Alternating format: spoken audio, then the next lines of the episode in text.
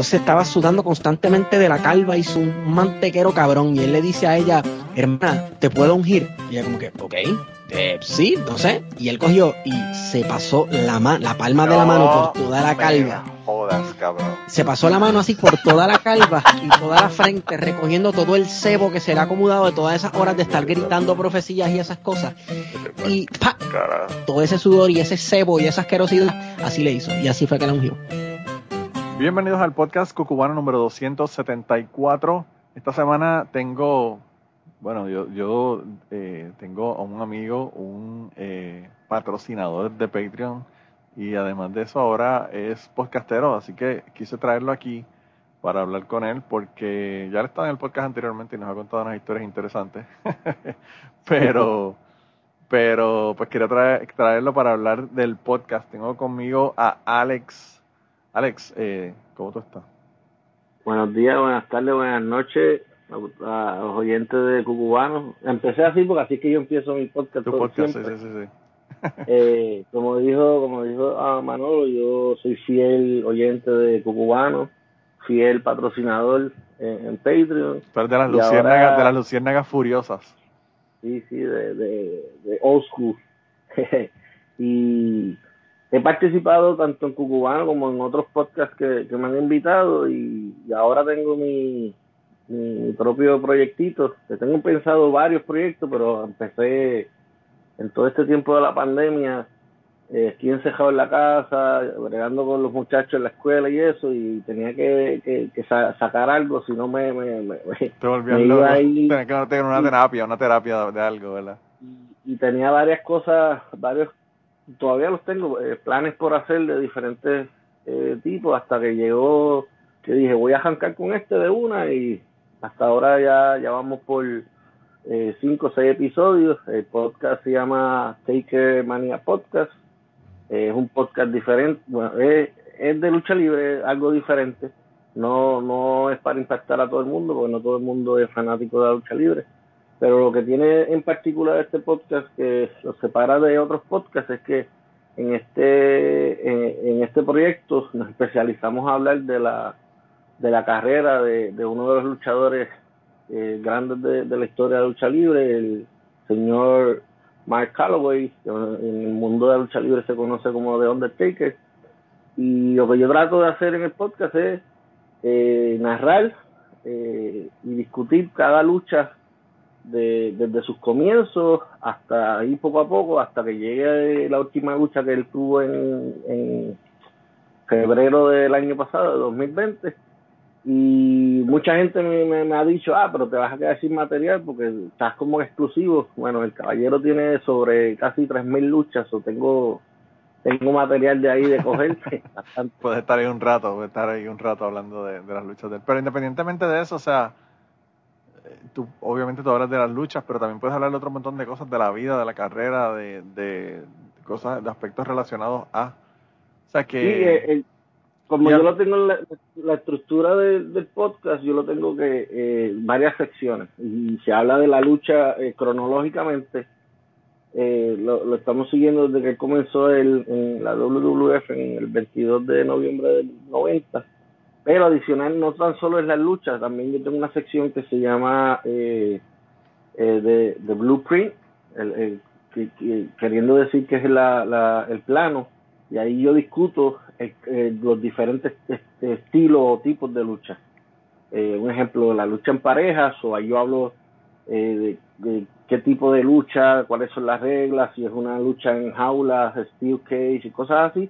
So, eh, ahí me salgo un poco de, de, de hablar del Undertaker y hablo un poco ahí, abundo más del mundo de la lucha libre. Tengo otra sección que se llama eh, La Autopsia eh, y es donde utilizo los luchadores que sean contrincantes o aliados o que han participado directa o indirectamente en la carrera del Undertaker. Hablo como una, una, una porción del podcast, es como hablar de la biografía de ellos, sus logros, y todo eso. No solamente me enfoco en Undertaker, sino que hablo de todo un poco. Y, y el, el, lo que yo quiero impactar es que esa persona que es fanático de la lucha libre, pero que no sigue al Undertaker, pues por lo menos capto la atención en que, ok, pues esto se habla de lucha libre, no, no todo es Undertaker, y el que no es fanático ni de Undertaker ni de la lucha libre se interese en, en, el tema y, pueda escuchar el podcast. Yo pienso que eh, para la, gente que son fanáticos de, de Cucubano, y, y, yo he estado escuchando tu podcast, he escuchado todos los episodios que has puesto, me, me parece, número uno, muy bien producido. Eh, yo te di mis opiniones cuando me mandaste la, el primer episodio y me pareció que estabas que ibas a hacer un buen trabajo porque desde el primer desde el primer episodio comenzaste a hacer un buen trabajo. Eh, o sea, se veía que era pensado se veía que tenía los intros y todas las cosas bien hechas. Pero para la comunidad de, de Cucubano yo pienso que le interesa aunque no le interesa la lucha libre por la cuestión de las historias verdad hay muchas historias que están eh, que se cuentan verdad en el podcast que son historias que le interesan a cualquier persona, tú sabes, no solamente a, solamente a las personas que, que les interesa la lucha libre. Yo, precisamente, el del Undertaker, no conozco mucho porque ya para el, año que salió el Undertaker, ya yo casi no estaba viendo lucha libre. Obviamente conozco el Undertaker porque, mano, que no conoce al Undertaker. Eso es como tú decir. eh, es parte de la cultura, ya. Claro, sí, sí, sí, Es como, es como la gente, ¿sabes? Tú no te gusta el metal, pero obviamente sabes quién es Ozzy Osbourne. ¿verdad? a ese nivel.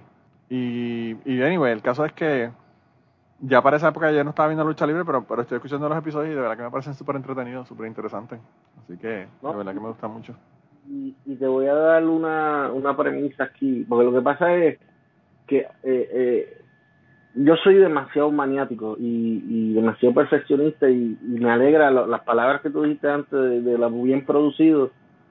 Thank you thank you por decirme, eso me motiva, pero a la misma vez yo mismo me digo como que no le falta, tengo que, eh, hay, hay unos glitches, unas cosas que, que por lo menos yo que soy maniático le, quiero cambiar, quiero añadir y estoy, es el que me un poco trancado. Pero eso es bueno, eso es bueno porque eso lo que quiere decir es que, que sabes que, que vas a seguir mejorando independientemente de que tengas un episodio o mil episodios, ¿verdad?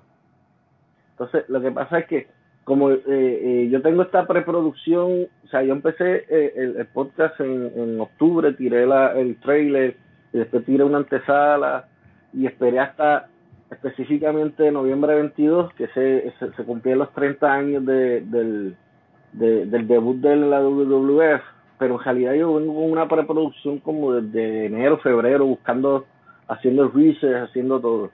So, el plan original que hasta ahora vamos a, estamos cogiendo con él, aunque hemos eh, esto, estas últimas dos tres semanas las he cogido de break porque tuve que como que como que lo cogí tan tan personal hacerlo todo y tan que ya me ya me estaba causando un poco de estrés y yo sé que eso tengo que, que bregar con eso.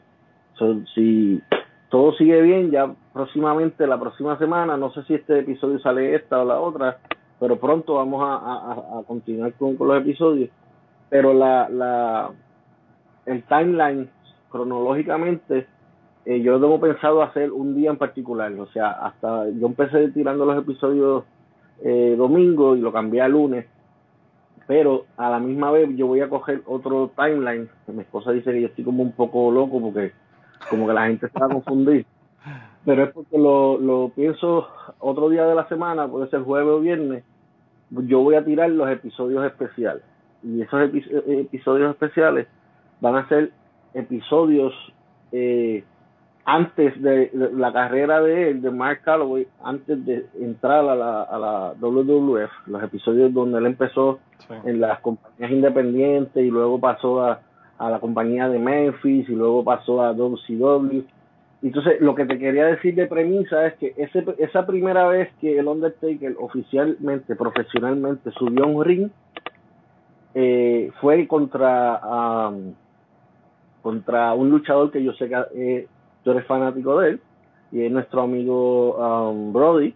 Sí. Eh, so, cuando yo, a, mí, a mí me voló la cabeza cuando yo descubrí que su primera lucha oficial fue contra él, como que de momento me dio un flashback a, ese episodio de Cucubano donde tú entrevistaste a Sabio B y todo como que cayó en tiempo, como que, oh, ok, ya, ya me acordé ahora quién es, y me puse a buscar, o sea, dentro de research he buscado este información de, de él también, porque en, en, la parte de la, de la autopsia yo voy a hablar de él. So que no solamente es el Undertaker, yo voy a tratar de cubrir todas las bases de lo que, de lo que es la lucha libre y de, las personas que han, que han pertenecido a este deporte eh, de entretenimiento. Eh, y también yo voy a hablar en esos episodios especiales eh, luchas que él tuvo en, otras compañías independientes en Japón.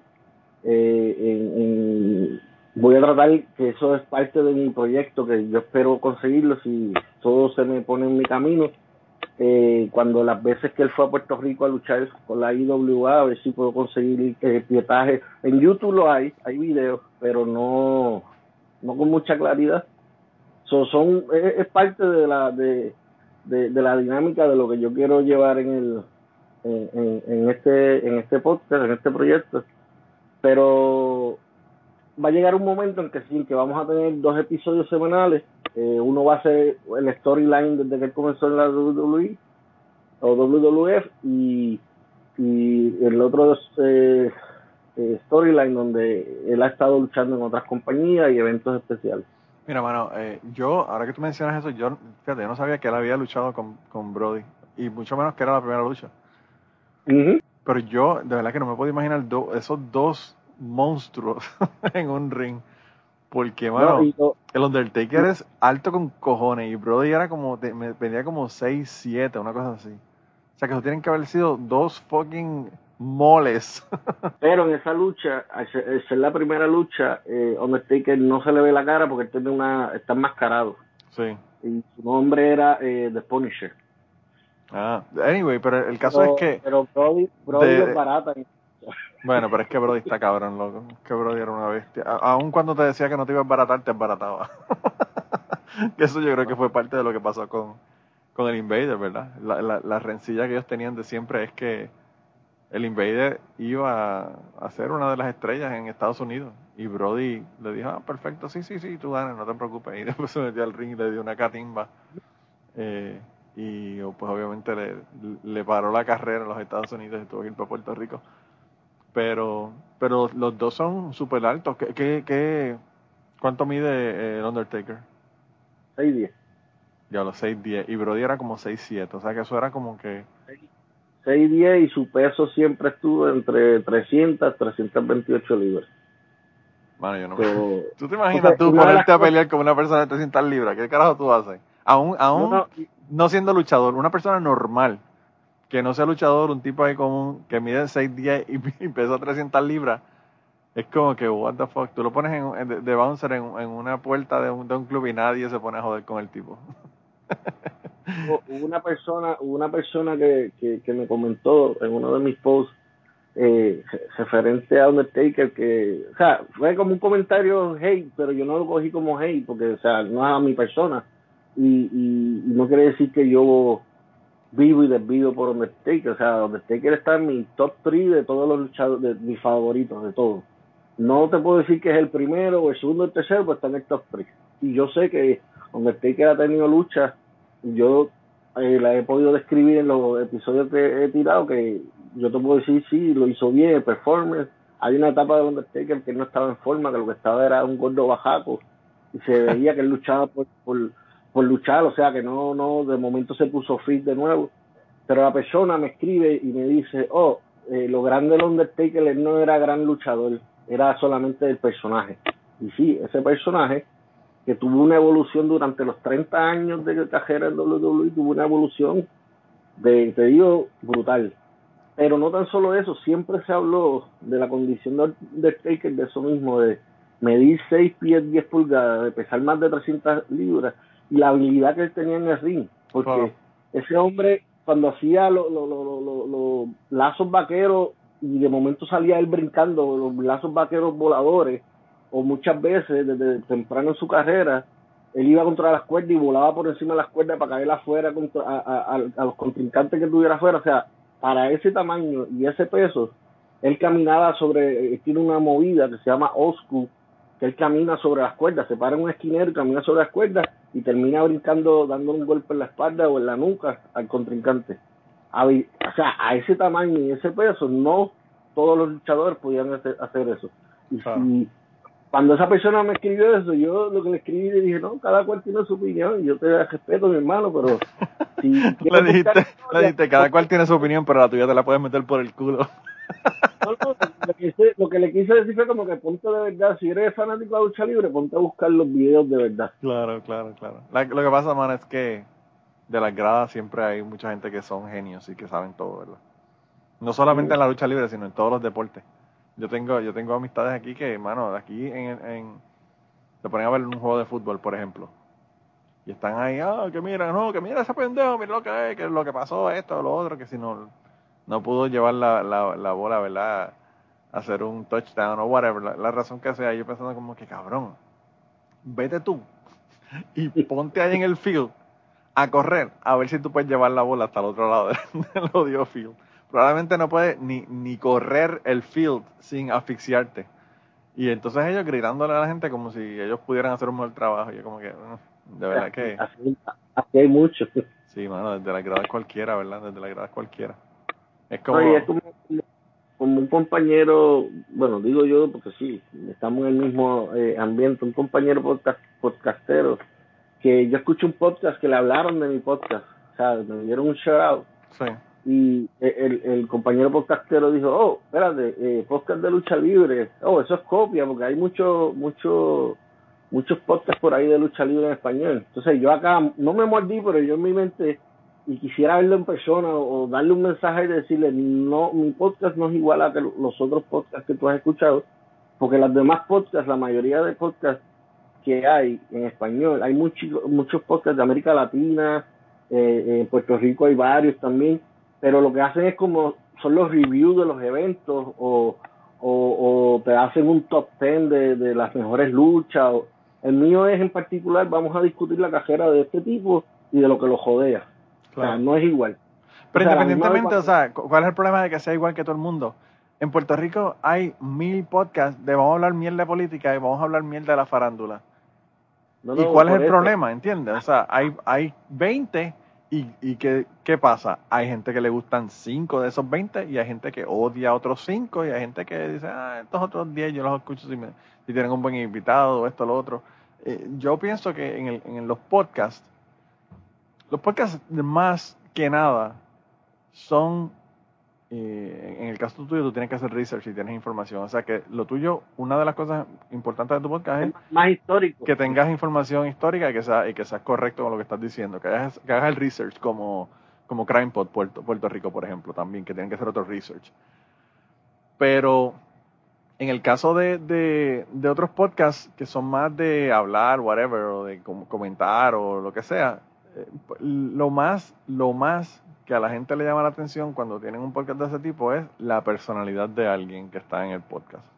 Si esa personalidad de alguien a mí me cae bien, me parece interesante, me da risa, la razón que sea, pues yo la escucho porque me gusta.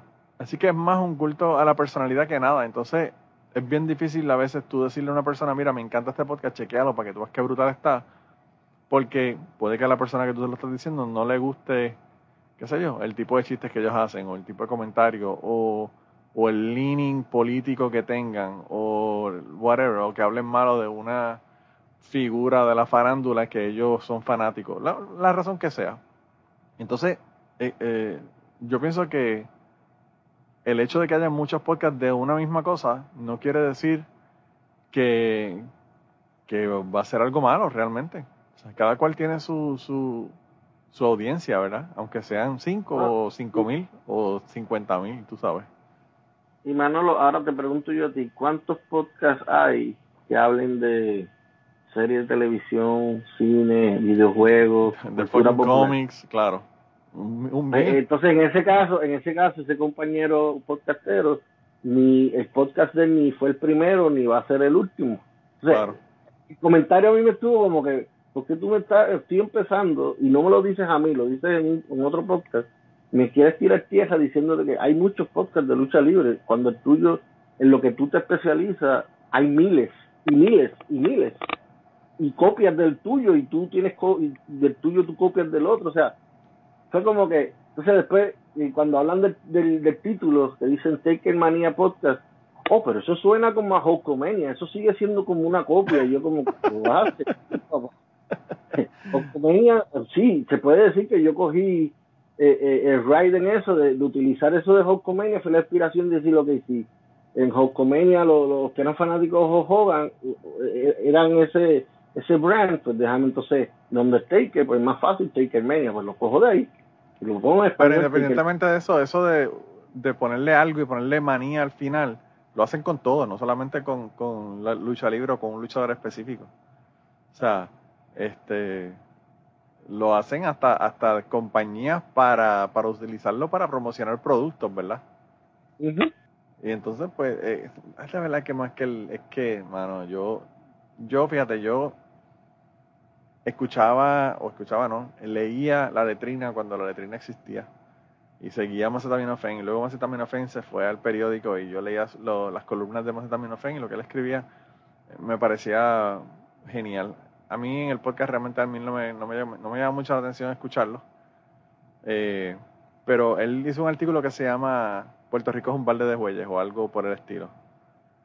Y a mí me pareció eso tan cierto, porque lo que él decía básicamente es que tú coges un montón de huellas, un montón de cangrejos para la gente que no, que no sean boricuas, no sepan lo que es un huey. Hueyes le dicen en Puerto Rico a los cangrejos, ¿verdad? Y uno coge un montón de cangrejos y los pone en un, en un envase, en un, en un balde, y pues los cangrejos empiezan a tratar de subir, ¿verdad? Uno se trepan sobre uno sobre los otros y empiezan a subir. Y entonces cuando uno llega al borde del balde, los que están abajo empiezan a, a, tratar de agarrarse de ese cangrejo para salir y lo que hacen en vez de salir todo, lo que hacen es que tumban al cangrejo que está tratando de salir. Y él lo que decía era que en Puerto Rico eso, eso era lo que pasaba, que cuando alguien trataba de hacer algo, todo el mundo empezaba a joder y no lo dejaban salir del plato. Entonces se ponían a, criticarlo porque no le gustaba cómo hacían las cosas, o se ponían a criticarlo porque ganaba mucho dinero, o se ponían a criticarlo por mil razones, ¿verdad? Que la gente critica a otra gente. Y el hecho de que una persona sea, qué sé yo, sea famoso como podcastero, por ejemplo, que es el tema que estamos hablando, hace que los podcasts sean más accesibles y tengan más conocimiento del público en general de lo que es un podcast y cómo bajarlos y cómo escucharlo. Por lo tanto, el hecho de que alguien escuche, por ejemplo, qué sé yo, siempre es lunes, o que escuche de la baqueta, o que escuche cucubano, o que escuche el podcast que le dé la gana, ¿verdad?, de la persona escuchar, hace que esa persona ¿verdad? Haga que, los podcasts sean más famosos y que personas que no escuchan podcasts pues empiecen a escuchar podcasts. O sea, que realmente están contribuyendo a la audiencia, aunque sea a la audiencia de otra persona, no sea a la audiencia de ellos mismos. Y, pues, mano, eh, en todo es así, porque cuando yo daba clases de buceo, todo el mundo eh, arrancándose las cabezas porque querían que las personas fueran solamente a buscar con ellos, ¿verdad? Y fueran sus clientes y en el caso de Puerto Rico, las personas, personas que, que, cogían clases de buceo iban a todos los a todos los las tiendas de buceo. O sea, eh, no, no tenían esa lealtad, ¿verdad?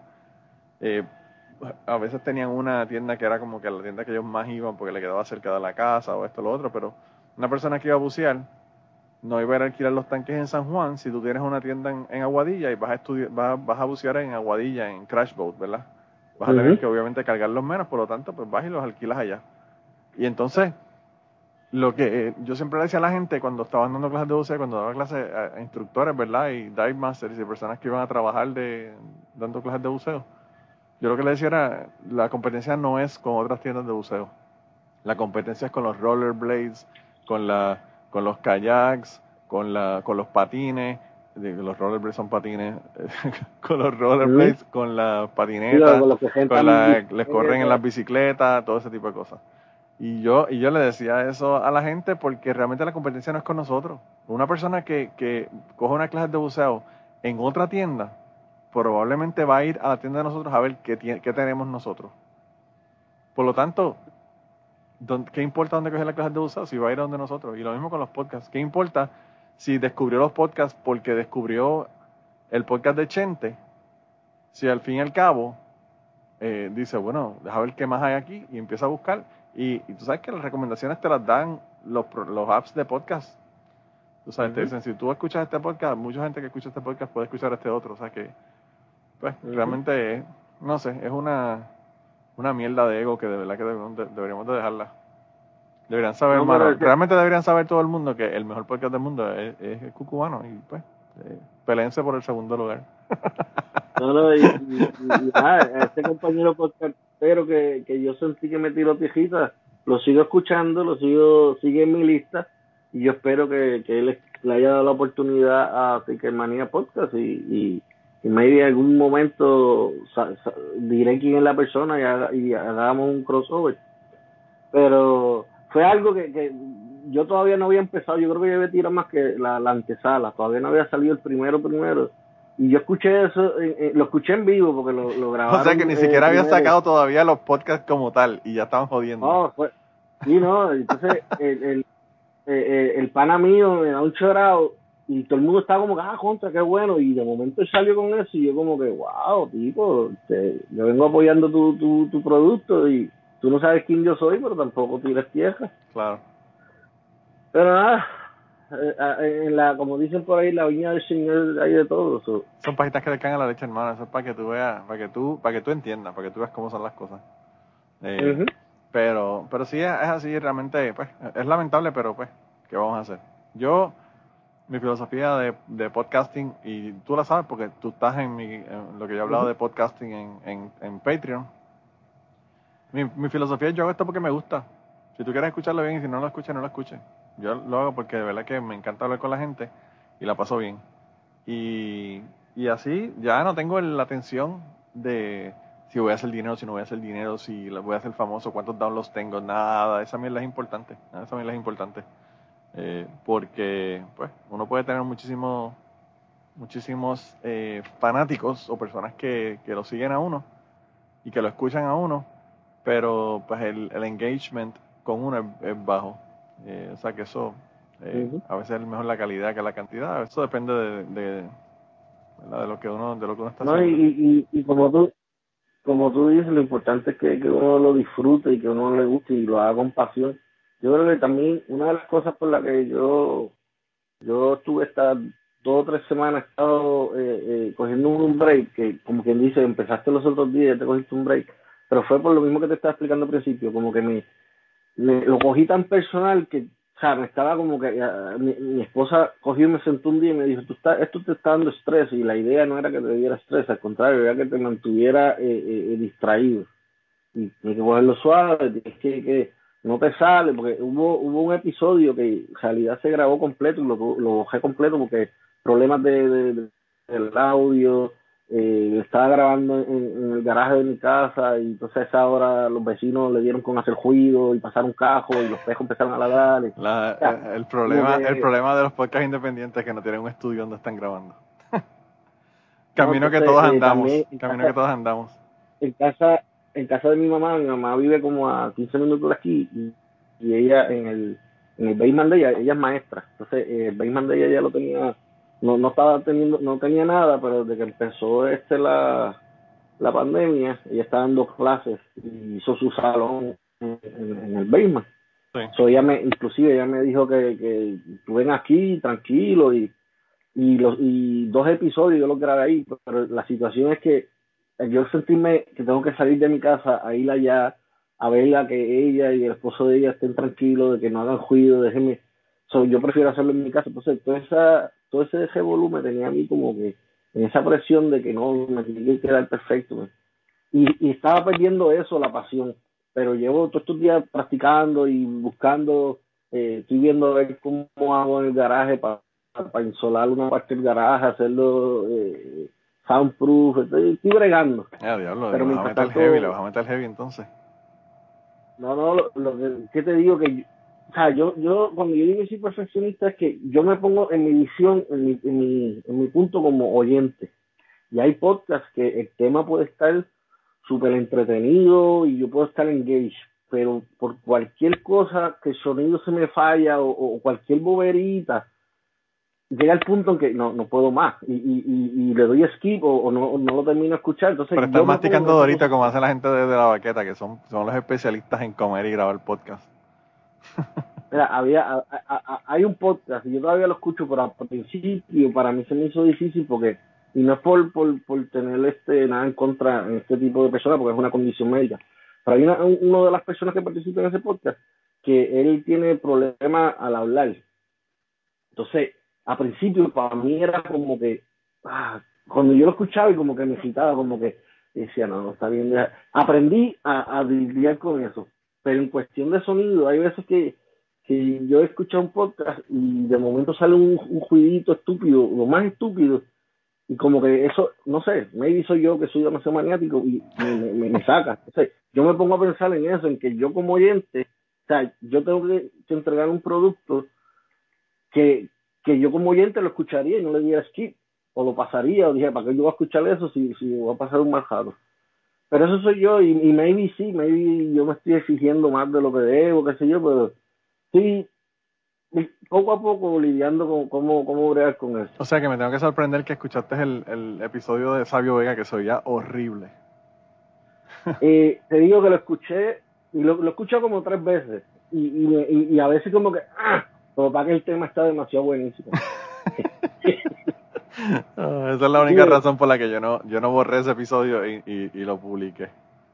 Lo he, escuchado otras entrevistas que ha hecho Sabio con otros podcasts y otros youtubers y, siempre que escucho una entrevista nueva, siempre, aunque sea un pedacito, vuelvo a ese episodio 100 a escucharlo porque es como que, ok, él dijo algo aquí, pero déjame ver, tiene que marchar con lo que él dijo acá, porque acá lo dijo primero, so, vamos a ver, inclusive vi a, hubo un video en YouTube que me apareció así de momento de de eh, tres, tres americanos entrevistando a, Tony Atlas. Y después que me chupé todo ese, toda esa entrevista casi una hora en inglés, chupé de nuevo el, cubano número 100 porque yo dije, esto tiene que marchar. Porque hay cosas como que no me acuerdo, entonces como que me refresqué la memoria y yo, ok, ok. Fíjate, lo que pasa es que hay, en ese caso de lo de Bruce Brody, hay, hay cosas que son especulativas y cosas que son que pasaron, ¿verdad? El account más cercano a lo que yo he podido escuchar, ¿verdad? De la gente que estaban ahí, es el de Tony Atlas y el de Sabio Vega. Pero los dos estaban ahí.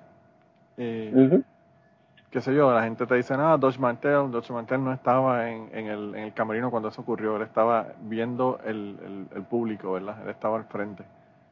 Eh, el Mark John Blood, que fue el que fue con Sabio Vega, me parece que es Mark, que fue con Sabio Vega a, buscar un teléfono para llamar, ¿verdad? Para, para que mandaran una ambulancia. Tampoco estaba. Él creo que estaba llegando, fue lo que dijo Sabio Vega, y él lo agarró y le dijo, vamos para allá a buscar esto, y se fueron para allá. Y pues hay un montón de gente que habla mucho de eso, pero que no estaban allí, que no vieron lo que pasó. Y entonces está esa parte, y además de eso también está la parte de por qué pasó esto, que pues obviamente todo el mundo tiene una, una idea de qué fue lo que, lo que causó que terminaran apuñaleando a, a, Bruce Brody. Unos dicen que era que quería comprar parte de, de la compañía, otros dicen que era que él este, tenía una rencilla personal por ¿verdad? de la manera que él era, otros dicen que era porque de Capital Sport Promotions le debía dinero y sabían que le iba a pedir el dinero y no lo tenían o no se lo querían dar, o sea, eh, hay, hay mil razones, pero el caso es que, que, eso nadie lo sabe, realmente esa parte, esa parte nadie la sabe. Y de, la entrevista que, tú y, George le hicieron a, Sabio, una de las cosas que más me impactó fue el, eh, la versión de Sabio que él dice del dinero que, que Yovica le dio a la muchacha. O sea, eso para mí, eso para mí fue como que, wow, o sea, hasta ese punto puede llegar, eh, como quien dice, eso es tipo, tipo Godfather, tipo mafia. Sí, sí, bien brutal. Y eso, y oh. eso eh, yo estoy seguro que es cierto porque eso lo dijo un booker de Kentucky en Talk is Jericho. Mm. O sea que aparentemente Jovica se emborrachó con él en, en Kentucky, en su casa de Kentucky. Y empezó a hablar mierda y dijo que el, que el sacar el, al invader de... Que yo se lo menciono, me parece, a Sabio Vega que sacar al, al, al invader de la cárcel había costado 150 mil dólares. Así que en esas, loco, en esas. Y yo, a mí me hubiese encantado hablar con la esposa de Brody. Yo estuve en contacto con la esposa de Brody para, para invitarla para, para que estuviera en el podcast para grabar conmigo. Pero me dijo que ya no quería, no quería ya revivir ese tipo de cosas porque eso era en el pasado y como que, no sé, como que, que le molestaba el, el tener que estar recordando eso siempre y me dijo que no. Y después la vi en Vice y dije, ah, lo que pasaba era que Cucubano no era tan grande como Vice. y que no, y que sabrá Dios cuánto, cuánto dinero le dio probablemente le, probablemente le dieron un billete, probablemente le dieron un billete. Eh, pero pues la, la vi y, en el artículo, en el, la vaina esa de Vice, ¿verdad? El, documental ese que hicieron. eh, estuvo bien buena la parte de ella. De verdad que me gustó muchísimo. Yo he leído el libro de ella y hay unas cosas que yo no sabía, pero pues. Lo más, lo más que Cubano le podía ofrecer era una suscripción en Patreon. Y... Sí, que me pague, que me pague ella a mí, que me pague ella a mí, ¿verdad? Que no, pero ahora ahora que estábamos hablando de Sabio Vega. yo, le iba, yo le iba a dar un certificado de regalo para, para Olive Garden. Ahora que, que salió el tema de Fabio Vega, créeme que uno de mi, de uno de los sueños de este proyecto es que cuando llegue la parte, porque Fabio Vega fue uno de los, de los luchadores close con el Undertaker, que ellos crearon su propio, su propio click, inclusive en, en la noche del evento de Survivor Series del 2020, Sabio Vega fue uno de los luchadores que, que la WWE invitó para que estuvieran allí con, con The Undertaker. Y uno de mis sueños es cuando llegue en el timeline, cuando llegue esa época que Sabio, de las luchas de Sabio contra, contra Undertaker, es que él participe del episodio y, ponerlo parte de la dinámica. Y eso, yo se lo cuento, está, hasta en la libreta del plan. Y mi esposa me dice, bueno, si tú lo propones, lo consigues. yo, bueno, lo más que puedo hacer es llamarlo, conseguir su número, su email y que me diga que no. Y me dice que sí, fíjate, vamos a todas. Fíjate, yo, a mí no me sorprendería que lo hiciera porque Sabio es bien accesible, mano. A mí me sorprendió de verdad, me sorprendió mucho lo accesible que fue, porque él desde el primer momento dijo, sí, vamos y le metemos a todo. El tipo es súper, súper cool. Pero a mí también, pues, después de que me sorprendí de lo, de lo fácil que, que se me hizo, ¿verdad?, conseguirlo para el podcast, eh, la otra cosa que me sorprendió fue las cosas que él dijo, que, que yo dije, wow, el tipo, yo dije, este tipo está loco, este tipo lo va a mandar a matar por esa mierda, tú sabes. Todavía hay gente que tiene intereses no, tiene, que... no tiene pelo en la, en la ley. Sí, mano, no, no se confesó con nadie y yo dije, wow, de verdad que le quedó brutal, le quedó brutal. Eh, pero pues, eh, no sé, yo pienso que sí, que si lo invitas probablemente te dice que sí en el podcast, probablemente te dice que sí. y eh, obvio, tener, tener a Undertaker invitado, aunque ese episodio lo tenga que hacer en mi inglés masticado, chacho, eso sería eh, el millón de, one million bucks. Eso estaría brutal. Tú sabes que eso, eso a mí me, me lo preguntaron en, la, en, el, en, el episodio de preguntas y respuestas y me estaba hablando, en el episodio anterior, ¿verdad? Estaba hablando con, con Rubén y con Agustín y me preguntaron que quién era el, el, guest que yo quería, ¿verdad? Y, y, yo creo que todos los podcasteros tenemos un guest, que es el guest que nosotros nos, nos, encantaría tener en el, en el podcast, ¿verdad? Y imagínate eso de lo del Tiger, si, si te dijera que sí, eso estaría brutal en, el caso tuyo, antes que yo escuché el episodio y antes que, que, tú dijeras Joy Díaz, yo sabía que te iba a decir. es que el tipo tiene unas historias, hermano. Hoy, hoy estaba escuchando un episodio de Joy Díaz que sacó el viernes pasado, el que es, para el, yo estoy en el Patreon de, de Joey Díaz, pero, pero es un episodio que sacó para el público en general, donde está hablando de, de la amiga de su mamá, que era como que su, su hermana, básicamente. Y hizo la historia ya yo conocí la historia porque ya él la ha hecho anteriormente en el podcast y además de eso, pues la hizo, la hizo también en, en Comedy Central, ¿verdad? Pero, pues, eh, el tipo de verdad que, mano, el tipo te cuenta una historia y está cabrón porque eh, el tipo es un maestro contando historias, número uno. Y número dos, el tipo tiene una memoria tan y tan y tan cabrona. O sea, el tipo se acuerda de nombres, de fechas, de, de, cosas súper, súper específicas. Y yo a veces me pongo a hacer historias en Patreon y yo digo, eh, más o menos para tal mes, tal día, whatever, pasó esto. Pues yo no me acuerdo realmente. Ahí él estaba hablando de cuando él se mudó para Boulder, Colorado. Y yo, sí, porque en abril 25 de, no me acuerdo la fecha que era, pero dijo, en abril 25 del 85 yo me mudé para Boulder. Y yo como que, puñeta, ¿quién se acuerda del día que se mudó? Y tiene una memoria ahí exacta. Eh, y, pues, y, él más que se ha mudado mil veces, tú sabes, se mudó para allá, se mudó para, para Jersey de nuevo, se mudó para Seattle, después se mudó para Los Ángeles, ahora se mudó para, para New Jersey, o sea que han habido muchísimas mudanzas y se acuerda por fecha cuando fueron las mudanzas y digo, wow, de verdad que mi memoria está bien jodida. eso significa que, que la marihuana no, no te afecta la memoria. sí, bueno, porque ese tipo, yo creo que no hay nadie en el mundo que. Quizá, quizá Willie Nelson. Willie Nelson y Snoop Dogg pueden ser los únicos dos que, que, que fuman más marihuana que, que Joey Díaz. Porque ese, tipo, eh, ese don, a pesar de su sueñito, yo creo que entre más, más viejito, más le mete. Sí, mano, ¿verdad? Está brutal. Está brutal. A mí, yo estaba escuchando en un podcast que alguien estaba comentando que Snoop Dogg fue a fue a, a un concierto de Willie, Nelson, de Willie Nelson y él dice que después que fueron al concierto él fue al trailer de, de Willie Nelson y él dice que, que no pudo no pudo con el empuje de, de la cantidad de pasto que se estaban metiendo que Willie Nelson Willie Nelson lo, le ganó en, en la competencia de quién fumaba más pasto así que yo creo que Willie Nelson para que Snoop diga eso. Sí, más tienen, los niveles tienen que ser brutales, de verdad. Los niveles tienen que ser fuera de este, de este mundo. Eh, pero yo hoy día, yo hoy día es lo más que se metiera en edibles. Eh, y eso, y eso, si es verdad lo que dice Joe Rogan, yo no sé, pues yo de, de, de, THC yo no sé un carajo. Pero él decía que, que está afectando de otra manera. Y a veces yo hoy día se metía 2000, 2000 miligramos de THC, que eso es como una barbaridad. Y hay, hay un, un, video que a mí me encanta en, en, en, YouTube que se llama Lee Sayat in Outer Space. Lee Sayat es el, el, productor del, del, podcast anterior de Joey Díaz.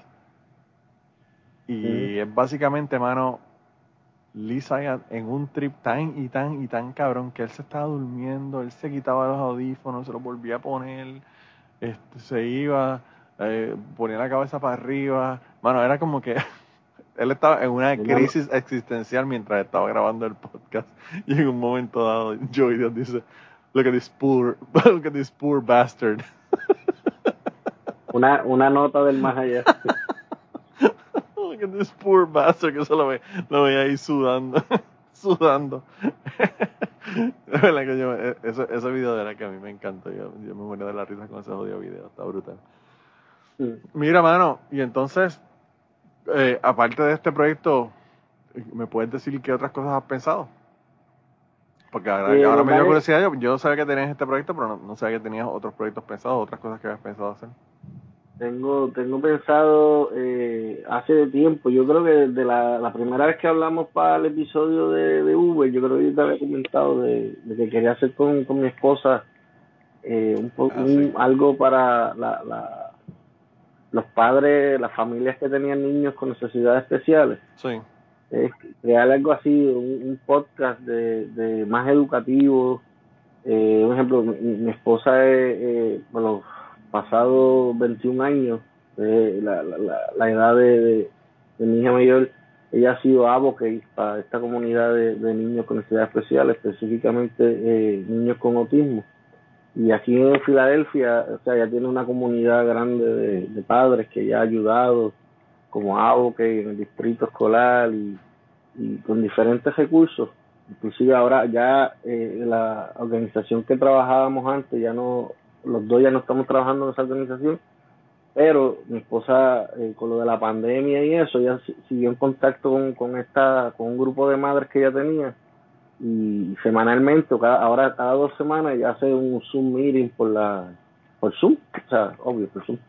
Eh, y se reúne con, con estas mamás, entonces eh, eh, sería el, ese proyecto sería educativo. Más, más bien yo como productor y, y co-host, pero o sea, el proyecto sería de ella, de ella, ella tiene ya hecho una serie de entrenamientos, sería hacer ese tipo de entrenamientos tipo auditivos y hacer entrevistas o, un get together con, con las madres hablando de, de, diferentes cosas, e, ese sería uno.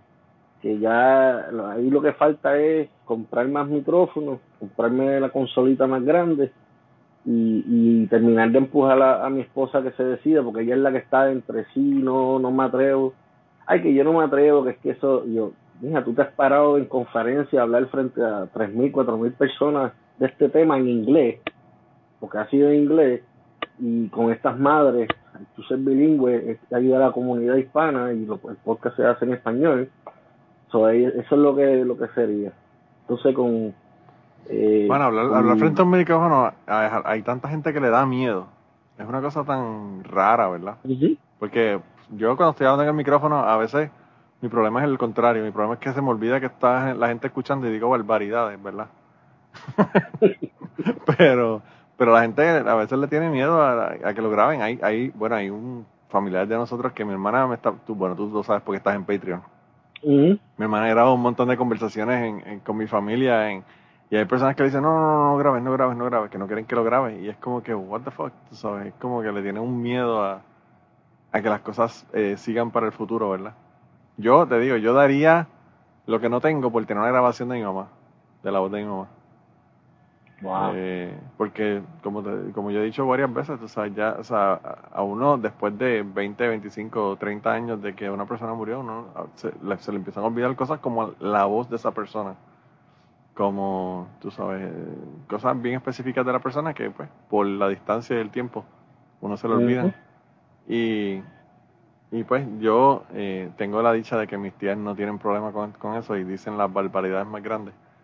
Y yo como soy un, Pues, como soy un sobrino tan bueno, la pongo, lo pongo en Patreon para que todo el mundo las disfrute. tus tías, tus tías, tus tías son un personaje, o sea, ellas son parte cubana, que diga que no, Sí, o sea, mano, tanto verdad que... tías como tus tías y tus hermanas son parte esencial de, de, de, de- del podcast. Sí, mano, yo... ah, el último el último audio que me envió mi hermana es un audio como de 20 minutos. Y tú sabes que yo puse en Patreon...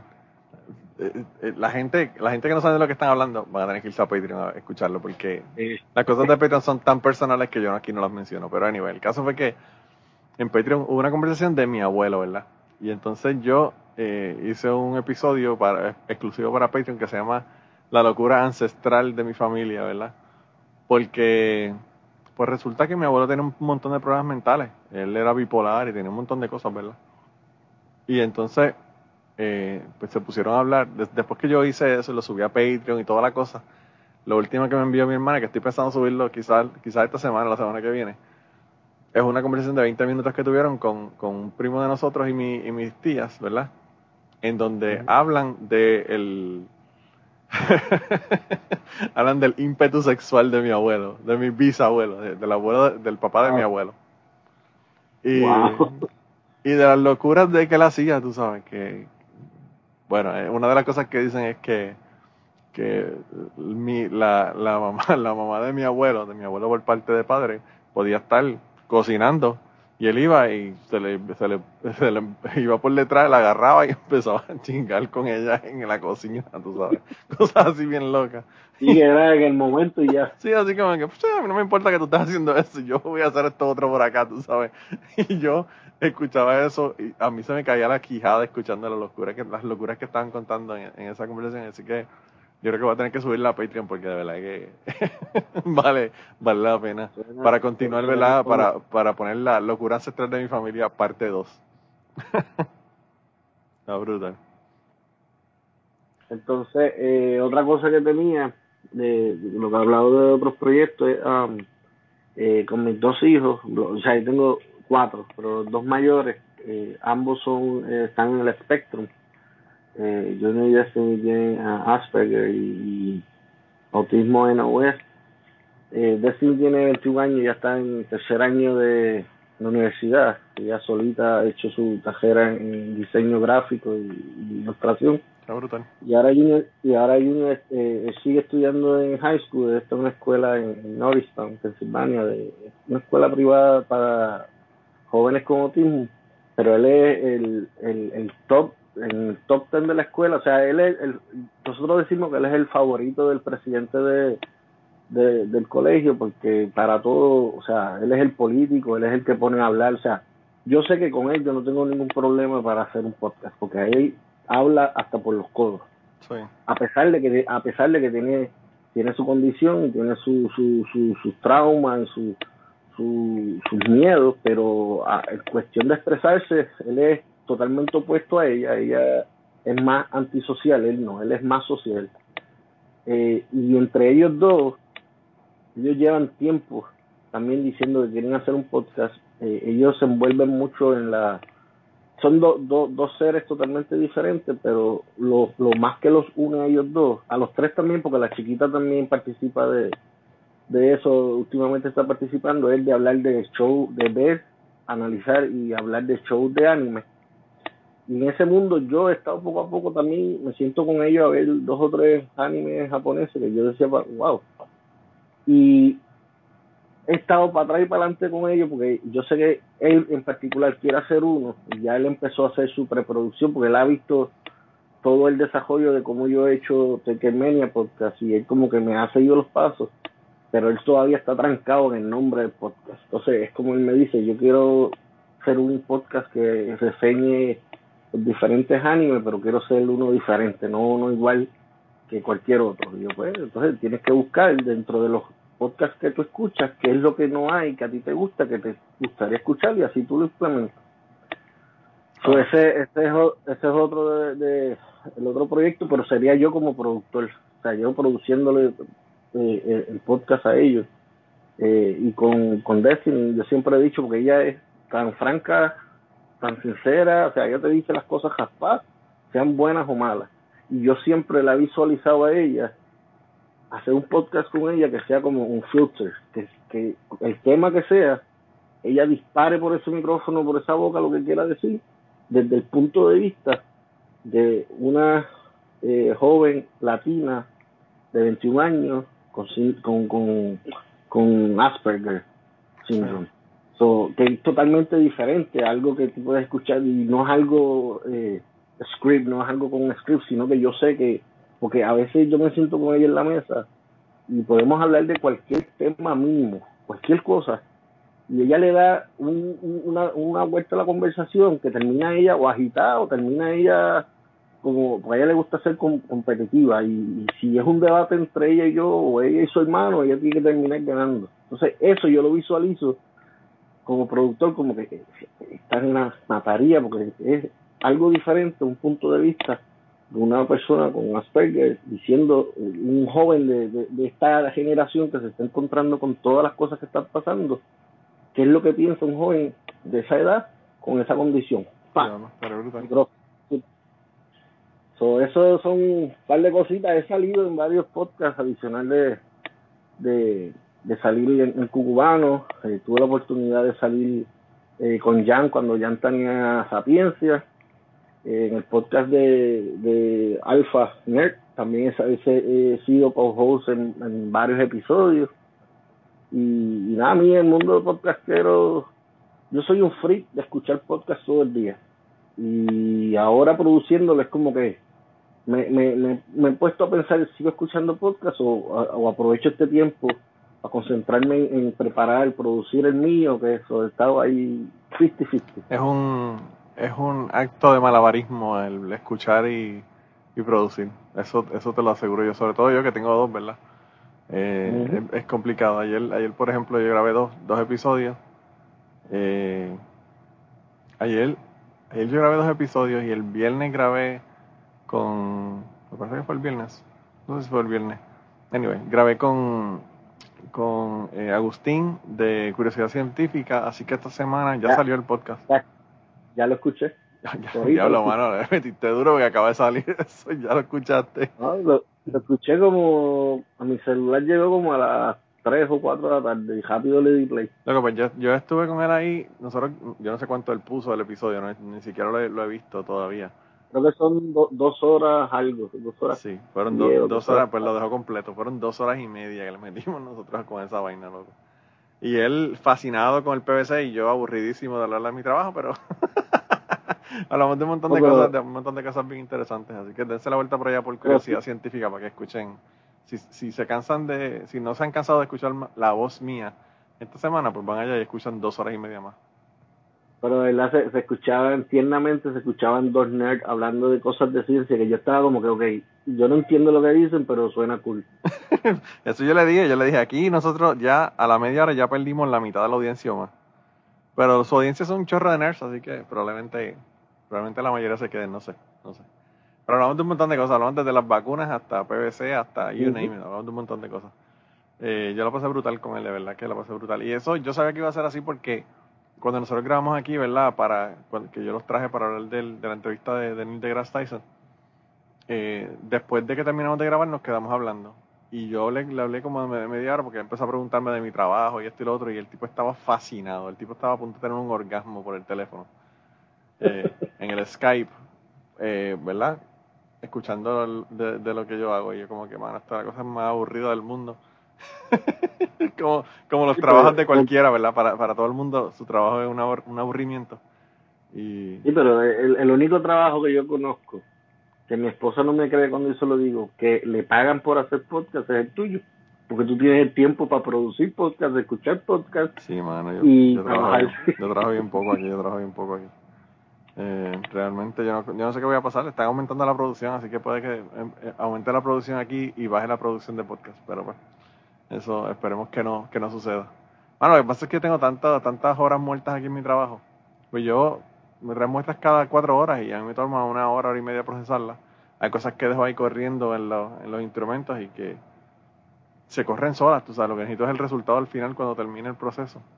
Y entonces pues es, una, es un waiting game. Y ese waiting game, pues yo aprovecho grabando podcast. Así que esa, ese es, el truco. Nunca, por estar así un poco, pienso yo, ahora te entrevisto yo a ti, por, por estar mientras estás trabajando y, un ejemplo, grabando podcast o haciendo otras cosas, nunca has tenido que has cometido un error por estar distraído o no porque cuando, yo cuando yo estoy trabajando yo no o sea cuando yo estoy grabando podcast yo no estoy trabajando. O sea yo yo trabajo escuchando podcast pero la, lo que pasa con, con los trabajos en los laboratorios es que tú haces la misma prueba a la misma muestra todos los días varias veces al día entonces es como mm. segunda naturaleza es como bueno, qué sé yo, no sé si tú te llegaste a ver el tipo que hace sombreros de, de, hojas de, palma en, en, el viejo San Juan. Bueno, ese tipo, tú le pones una venda en los ojos y te hacía el sombrero de fucking palma porque él sabía que es lo que estaba haciendo y no tiene ni que verlo. Y pues así soy yo con, la, con lo que estoy haciendo aquí, ¿verdad? Las muestras yo las proceso, las hago y, tú sabes. Y, la ventaja es que, pues, si tú tienes una muestra y te dio un número raro o pasó algo extraño con la muestra, pues vuelves y la, la mides, vuelves y la procesas y, y se queda a ver qué fue lo que pasó, tú sabes pero eh, es, algo tan mecánico y repetitivo que llega un momento que, que tú haces como segunda naturaleza, como cuando tú estás guiando para el trabajo, que no tienes ni que pensar cómo es que vas a guiar para el trabajo y a veces te, te eslembas y te pones a pensar en otra cosa y se anda, para el carajo ya estoy aquí, tú sabes, no te das ni cuenta cómo llegaste porque lo hiciste automático. Sí, va en automático, sencillo y así. Y aquí, pues, o los jefes no tienen problema porque después que tú hagas tu trabajo, ellos no tienen problema con, contigo. O sea, todo el mundo hace algo. El, jefe mío, que es mi jefe ahora, que era compañero de trabajo porque lo ascendieron a, ser jefe del laboratorio, ¿verdad? manager del laboratorio, él venía aquí, se traía la, computadora y estaba jugando juegos de video. Pues él jugaba juegos de video, yo grabo podcast, es la misma mierda realmente. O alguien traía Netflix, se ponía a ver Netflix. La gente en el, en el cuarto de control tienen, qué sé yo, 20 monitores para monitorear la planta y uno de esos monitores lo, es una computadora y ahí se ponen, ponen el, el YouTube TV, se ponen a ver juegos de fútbol, o se ponen a ver esto, lo otro, programas de televisión, y trabajan mientras están viendo eso. Y a, a los jefes no les molesta porque, o sea, una persona que está viendo una película va a escuchar una alarma si hay un problema en la planta o lo que fuera. Una persona que esté viendo una, una, un proceso en, un, en una computadora es bien probable que se duerma, se durmió y se jodió la alarma, sonó la alarma de la computadora de que hay un problema y no se va a dar ni cuenta. Entonces, tú sabes, eh, ellos prefieren a que tú estés ahí haciendo algo y estés despierto y alerta a que tú estés, este, te vayas a quedar dormido o whatever, tú sabes. Pero, pero aquí siempre todo el mundo hace, hace 20 cosas mientras están aquí en el trabajo realmente. Aquí lo único es que no puede ser muy excesivo con el asunto porque aquí había un, un foreman, no en la planta mía, sino en la planta del lado de nosotros. Si quieren saber por qué hay dos plantas, vayan a Curiosidad Científica y ya yo les explico. Pero en la planta, en la planta que nos provee los materiales a nosotros para hacer el PVC, eh, había un foreman que, el tipo trabajaba, ¿verdad? Si, trabajaba de noche, el tipo venía, trabajaba de noche 12 horas, y cuando el jefe de él pasaba por la casa, por frente a la casa, que él sabía dónde vivía, veía que el tipo estaba en el techo de la casa reparando el techo o haciendo construcción o haciendo cosas en la casa. Y él como que, ¿cómo este tipo estuvo 12 horas trabajando y ahora está trabajando y poniendo shingles en el techo de la casa? Como si Y entonces, eh, en, después que vio eso por unas cuantas veces, dijo, va a tener que hacer una investigación. Y, llegó un día el jefe a medianoche a la, a la planta y lo encontró con un edredón, con almohada y toda la cosa dormido en la oficina. Y ahí mismo con el edredón le dieron el walk of shame, agarrando la almohada y el edredón hasta, hasta el gate para botarlo para el carajo y lo botaron. O sea que uno, uno puede grabar podcast, pero tampoco uno puede cogerlo tan a pecho de que se va a acostar uno a dormir ocho horas y no hacer el trabajo que uno tiene que hacer. Mm.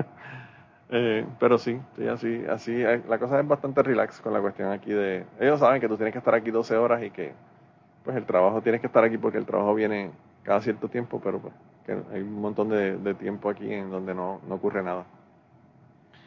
Mira, hermanita, pero ya estamos llegando aquí casi al final. De verdad que eh, me alegra que finalmente hayamos venido aquí. Eh, dile, a, dile a tu esposa que ya no te regañe más porque ya llegaste a Cucubano. que sé que te estaba. Ya, ya, estaba como que, mira, ese, ese señor está esperando por ti. Ese señor. A, mí lo, lo, más que me gustó fue que me dijo señor. Eso fue lo más que me gustó de todo. Ah. gracias, gracias por la oportunidad y, y, desde el principio por el apoyo y, la verdad muchas gracias y vamos a ver si, si hacemos un crossover, un episodio de que yo te invite, aunque aunque no sepas de lucha libre, pero veas eh, eh, la lucha conmigo y discuta desde tu no, yo, yo era fanático de la lucha libre, yo era fanático de la lucha Lo que pasa es que ya no, o sea, ya para esa época no veía lucha libre, pero yo era fanático hardcore de lucha libre, de los que grababan los lo, eh, cogían el, el, la videocasetera y grababan las luchas y toda la pendeja. Yo era hardcore. Hardcore, bien cabrón.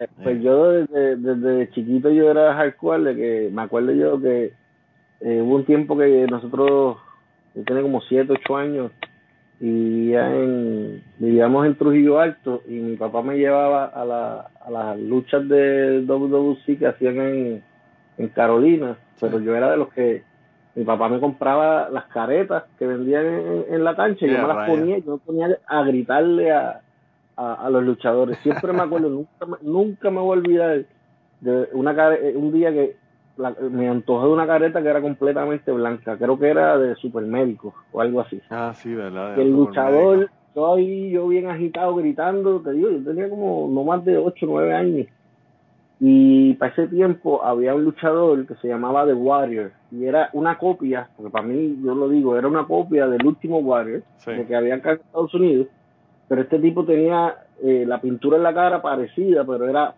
flaco, súper alto.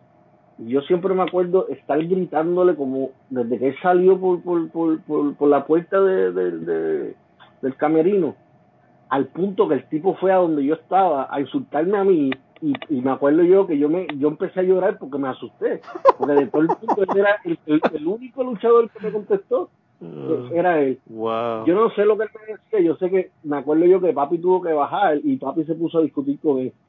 Y de ahí adelante yo dije a papi que, que, que no, porque yo me asusté yo dije él le va a pegar a mi papá entonces como yo soy natural de Jayuya después nosotros volvimos nos mudamos para Jayuya y yo me acuerdo que todos los casi no todos pero casi siempre que WWC o IWA eh, llevaban luchas, eran los viernes, a la, a la cancha Santo Titito Rivera. Y, yo iba de, de, la casa de mi abuela en Santa Clara, el que, el que, el que escuche cubano, que sepa de Jayuya, sabe de lo que estoy hablando.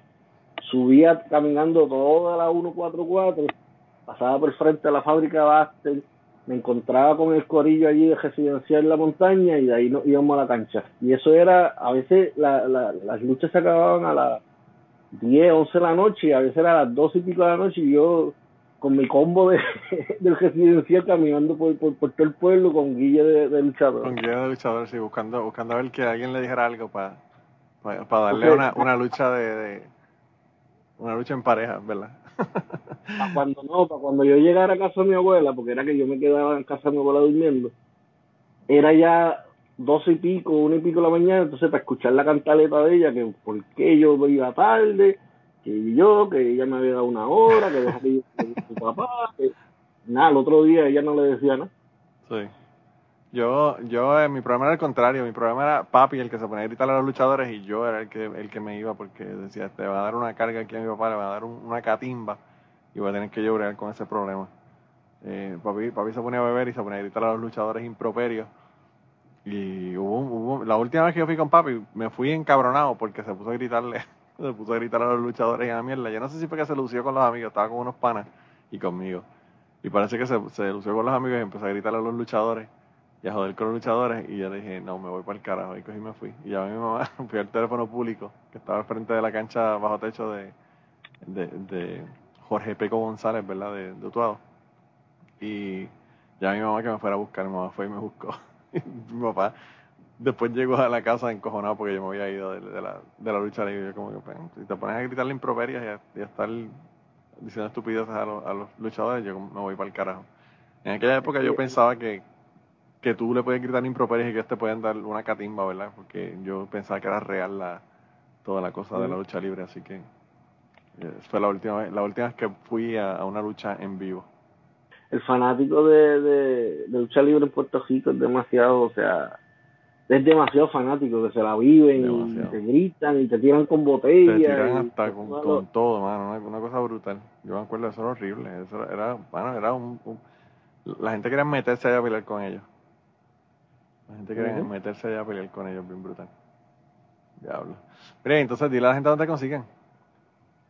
Eh, me pueden conseguir el- en mi Instagram personal como Mr. underscore Alex08. Eh, el Instagram del, del podcast es taker, eh, arroba takermaniapod. Eh, ahí va a encontrar contenido de lucha libre, específicamente el Undertaker, todos los días. Todos los días tengo una sección que se llama Un día como hoy. Y si ese día no hay nada para que haya habido una lucha, va a encontrar otro tipo de contenido, pero va a ser del Undertaker en Twitter, eh, Takermania Pod también, aunque Twitter lo tengo, eh, todavía no, no ha arrancado, pero por lo menos el Instagram tengo, se está moviendo bien. Eh, los números me están sorprendiendo las últimas dos semanas de Instagram. Quisiera que esos números fueran los mismos del podcast, pero poco a poco estamos estamos moviéndonos en, en- en- en esos mercados de, de Centroamérica, por lo menos en, el Instagram tengo muchos muchos followers de México, Perú, Panamá, Argentina tengo un montón. So, Bueno, es que lo que pasa es que lo del Taker es un fenómeno mundial.